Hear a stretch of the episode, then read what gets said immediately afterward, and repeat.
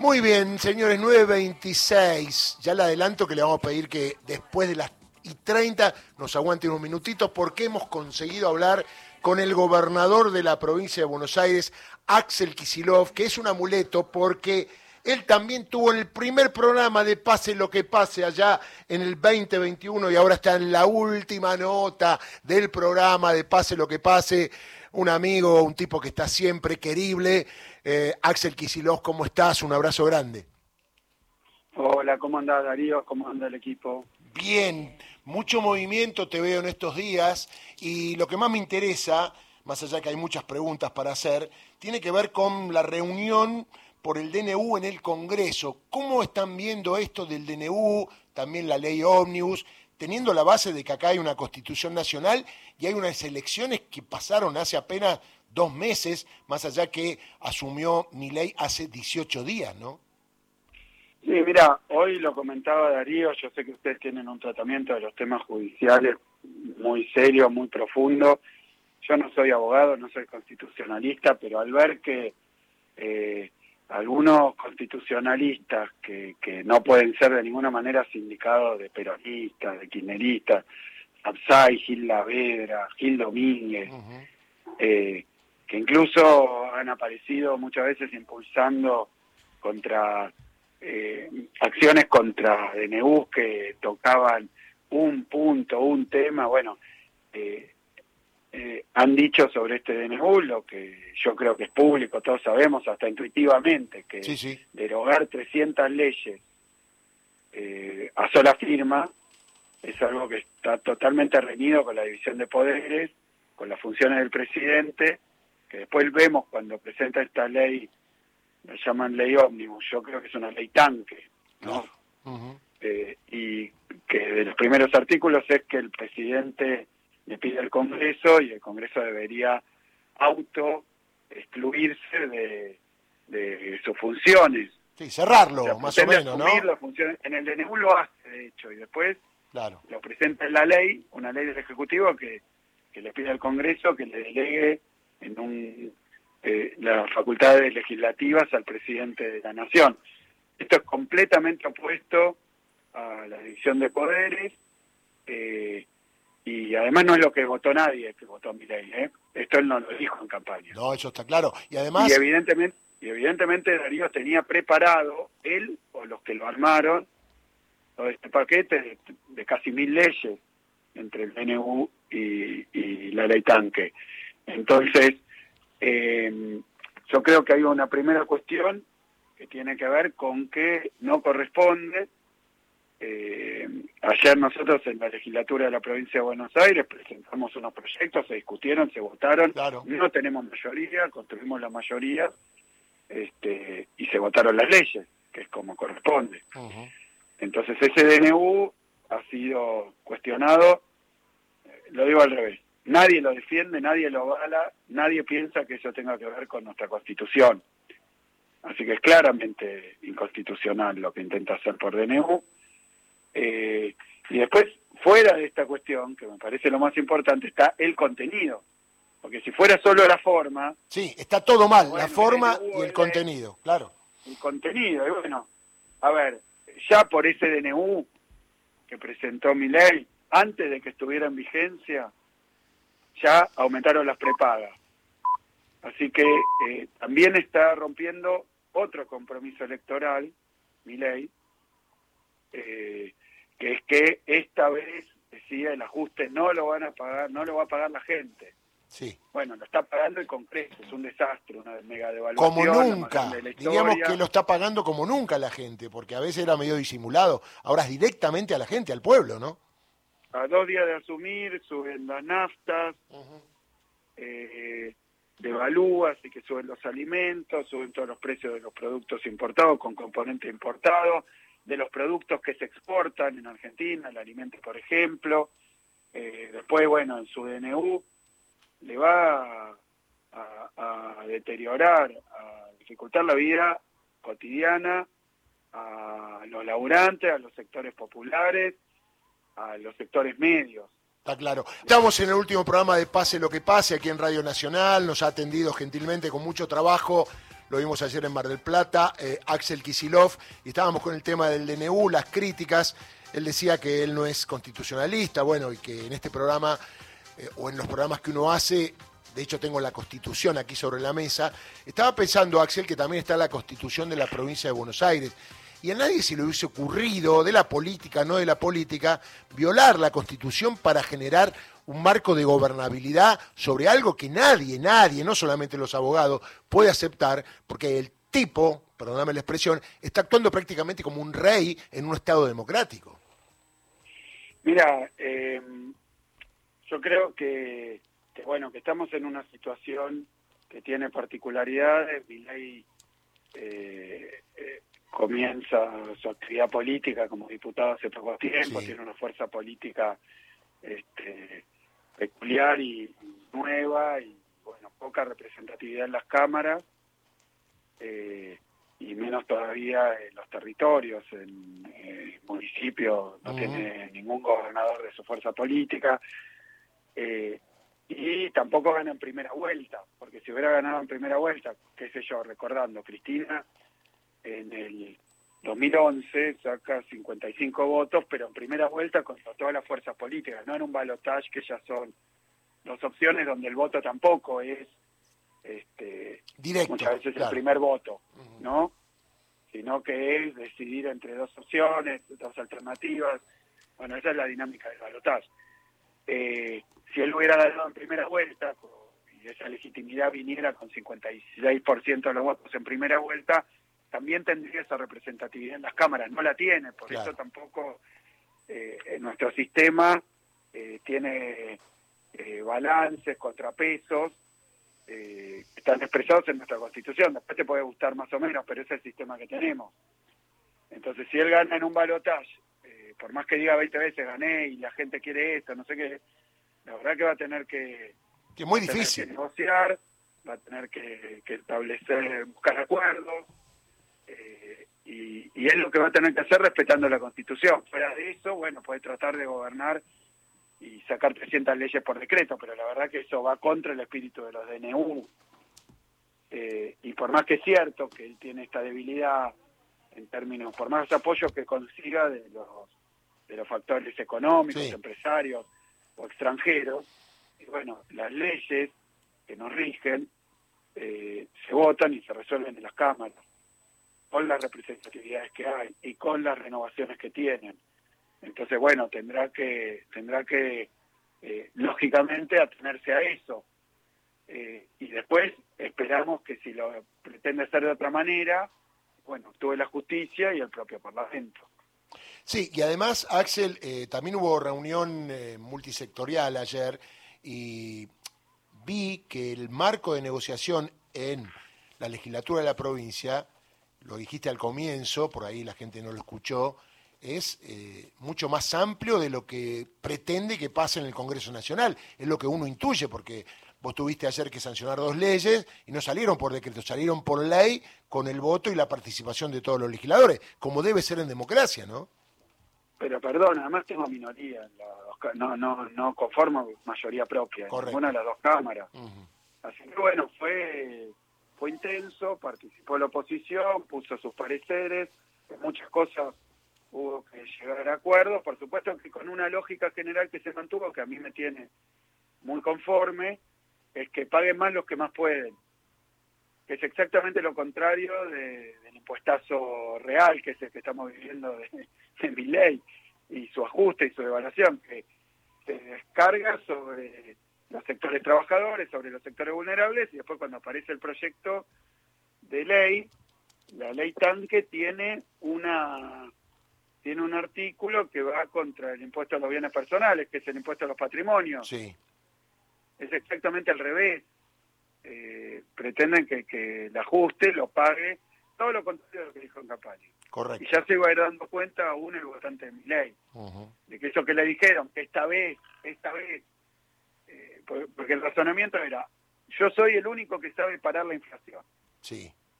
Con una teoría de la inflación, la verdad, para ponerme muy brevemente... Sí, ya te escuché ayer decir eso, lo mismo, ¿no? Eh, no querías meterte como economista, pero es como algo tan simple como la regla de tres, ¿no? Y porque estamos discutiendo cosas muy básicas, esto de que no tiene que haber Estado para nada porque el mercado soluciona todo. Así que dos comentarios económicos que me parece bastante sencillos, obvios, pero sin embargo los tenemos que discutir de nuevo porque son contrarios a lo que piensa mi ley. Él dice inflación porque hay mucha emisión monetaria. Eso ya podríamos discutirlo cuáles son las causas de la inflación. Él dice solo monetaria. Eh, y eso es una opinión realmente muy, muy este, marginal en la teoría económica, en las discusiones económicas, que tiene otras causas de la inflación, es claro, y se está viendo. Devaluó, se fue a precio, no la emisión monetaria, la devaluación, el dólar. Pero bueno, quitémoslo. Hay inflación porque hay mucha emisión. Hay mucha emisión porque hay mucho déficit. ¿No? Entonces, ¿cómo solucionamos todo este problema? Con el ajuste.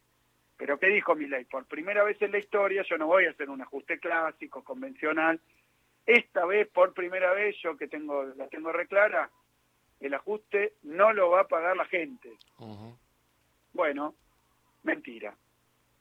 Ajustando, cortó la obra pública, que son cloacas, eh, en el interior de la provincia de Buenos Aires, rutas, caminos rurales, escuelas, lo va a pagar la gente. Lo va a pagar la gente. Después, sacar los subsidios, lo va a pagar la gente. Eh, porque en realidad lo de los subsidios, si sobre todo aumenta la nafta, ¿cuánto va a estar el boleto colectivo? Si el principal costo es la nafta.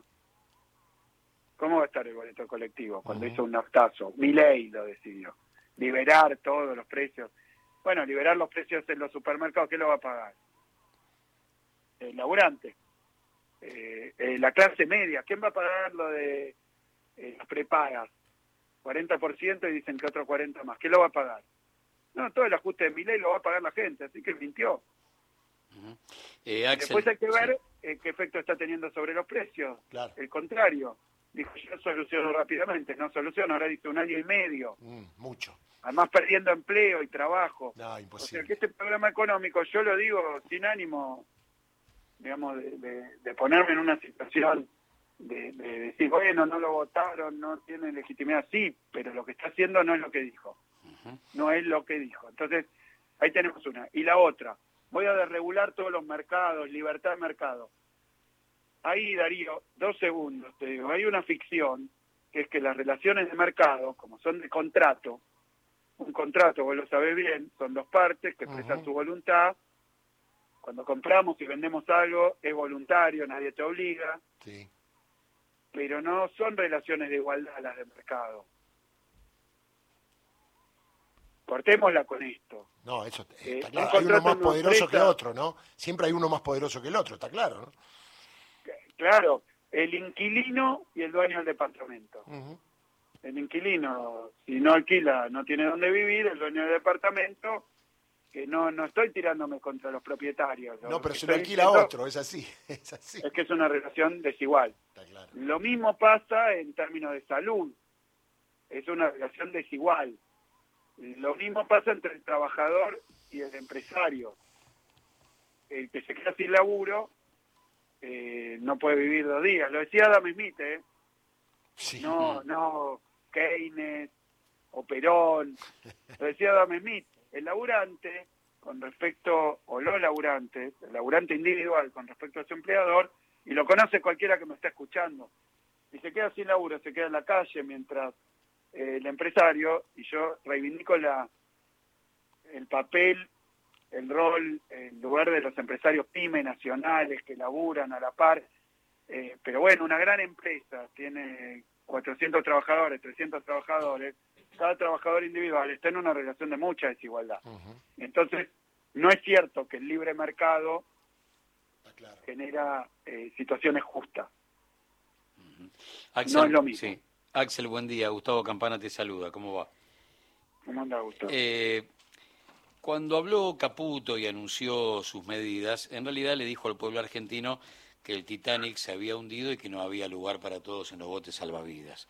Planteó cosas que habíamos escuchado como mínimo de Martínez de Oz para acá, unas cuantas veces en cada desembarco neoliberal, y, quiero eh, que vos me des tu, tu posición, tu palabra, tu pensamiento sobre, sobre algo que a la mayoría de los que tenemos una pata en el país en blanco y negro y otra en el presente, cuando se nos habla de apertura indiscriminada de importaciones, Sabemos perfectamente cómo termina esta historia, que es la muerte de las pymes. Las pymes son los que dan más o menos entre el 70 y el 75% del trabajo registrado, producen casi el 80% de lo que este, se consume en el mercado interno y que con la muerte de, de esas pymes de la mano del importado una vez más, eh, entramos en un cuentito del que vos, yo, todos podemos contar el final sin pasar por había una vez.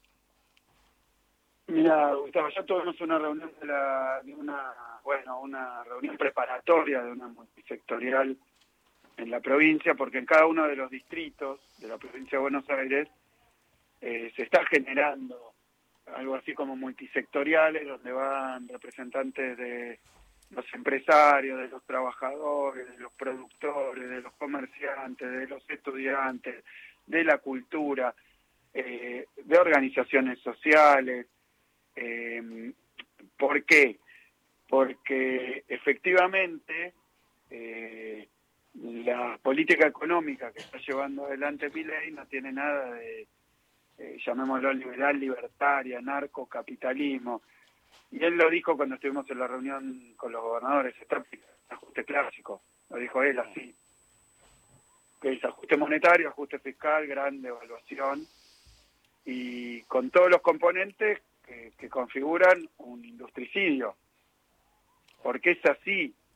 De hecho, los que hoy mandan en, en el gobierno de Miley son Toto Caputo, que fue el ministro de Macri, Sturzenegger, que le armó la ley tanque esta que presentó y el DNU durante mucho tiempo, juntando como la lista de deseos de cada uno de los sectores de poder de la Argentina, como si fueran eh, a Papá Noel en el arbolito de Navidad. Me gustaría que saquen esta ley, que cambien este artículo, eh, seguramente armado en el sector privado y por estudios privados. Eh, así que Sturzenegger, Toto Caputo y en, y en seguridad Bullrich, o sea que le ha dado lo que es la delantera de su gobierno a, todos los funcionarios del macrismo, eh, que fracasó. Y Macri mismo lo escuchaba el otro día decir, ¿por qué fracasamos? Porque no fue suficientemente rápido ni profundo. Ahora, lo que decías específicamente en la industria nacional, eh, apertura importadora, tarifas dolarizadas, de energía dolarizada, todo dolarizado caída de los salarios, entonces eh, se achica el mercado interno y retirada del crédito, y bueno, eso es el programa económico que termina con la industria nacional. Y a veces dicen, bueno, mi ley se enfrenta o el gobierno se enfrenta al gobernador de la provincia de Buenos Aires. No, no es eso, es un error. Las medidas que toma afectan a la producción y a la industria nacional. Obviamente afectan a la provincia, no a su gobierno, porque nuestra provincia tiene el 52% de la industria argentina. Y acá también votó el pueblo de la provincia de Buenos Aires. Y votó y Unión por la Patria ganó las PASO, ganó las generales y ganó en el balotaje. Así que nosotros tenemos la responsabilidad de representar a aquellos que votaron. Entonces, es muy simple decir, bueno, se agarra y dice y chicanea. No es así. Mi ley lo tiene que entender, su gobierno también si agreden a la industria argentina, la provincia de Buenos Aires y su gobierno tiene que, por un lado, buscar todos los medios que tenga, limitados, por supuesto, porque no es lo mismo que el gobierno nacional, y más todavía si el gobierno nacional se ensaña con las provincias, recortándole recursos, porque todos los ajustes caen sobre la obra pública, siempre, históricamente, también lo conocemos, Gustavo, el ajuste va contra los jubilados, contra la obra pública, contra las provincias, no contra el gobernador de turno, contra la provincia, porque si nos desfinancian, ahora las provincias tienen a su cargo la educación pública, la salud pública, la seguridad, la vialidad, y bueno, entonces todo eso, si lo recortan, no es que sufre el gobernador, sufren los bonaerenses.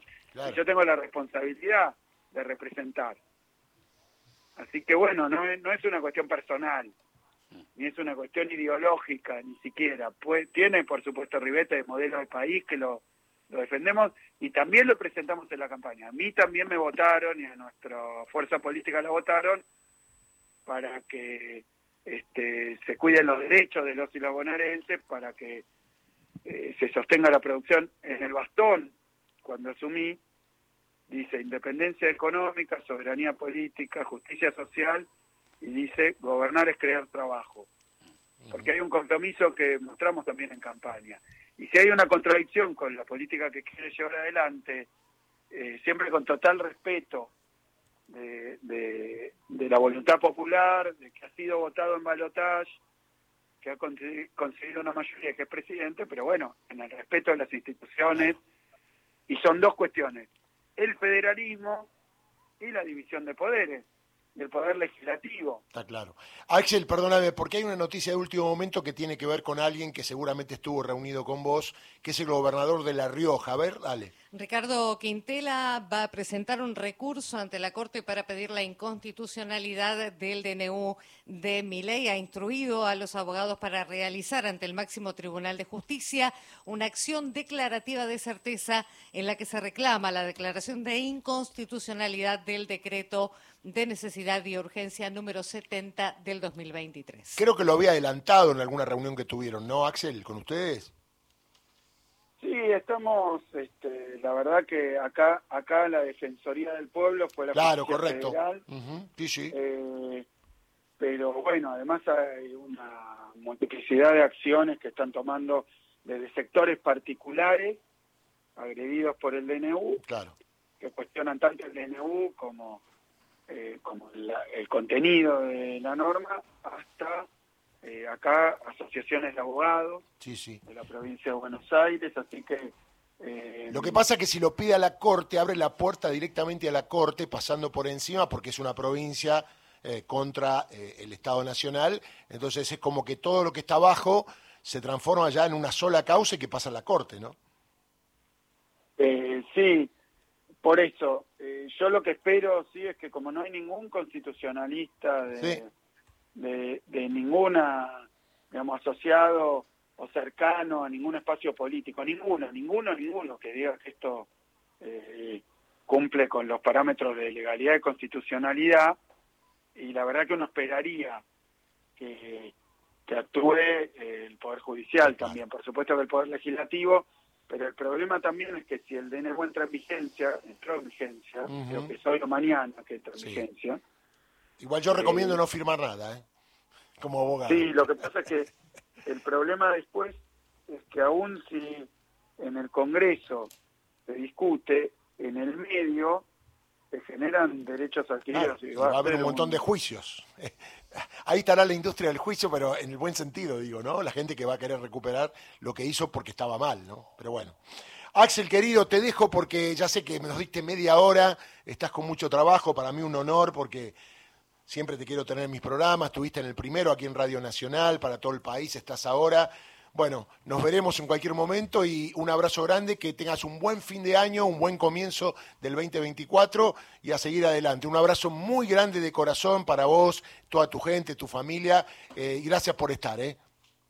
Bueno, muchas gracias a ustedes y, bueno, los felicito por lo que han hecho en el programa y por supuesto que mandarle un feliz año a, a los y la bonaerense, pero a todos los oyentes. Eh, y bueno, y acá estamos, ¿no? Porque uno también tiene una responsabilidad y una representación que, cumplir. Muy bien, un abrazo grande, Axel, nos vemos. Listo, gracias, abrazo. Ahí está, Axel Kisilov, gobernador de la provincia de Buenos Aires, muy bien la producción, lo conseguimos el último día del año. Es cábala, es cábala. Si habló Axel Kisilov, nos va a ir bien en el futuro, ¿eh? 9.53, dale.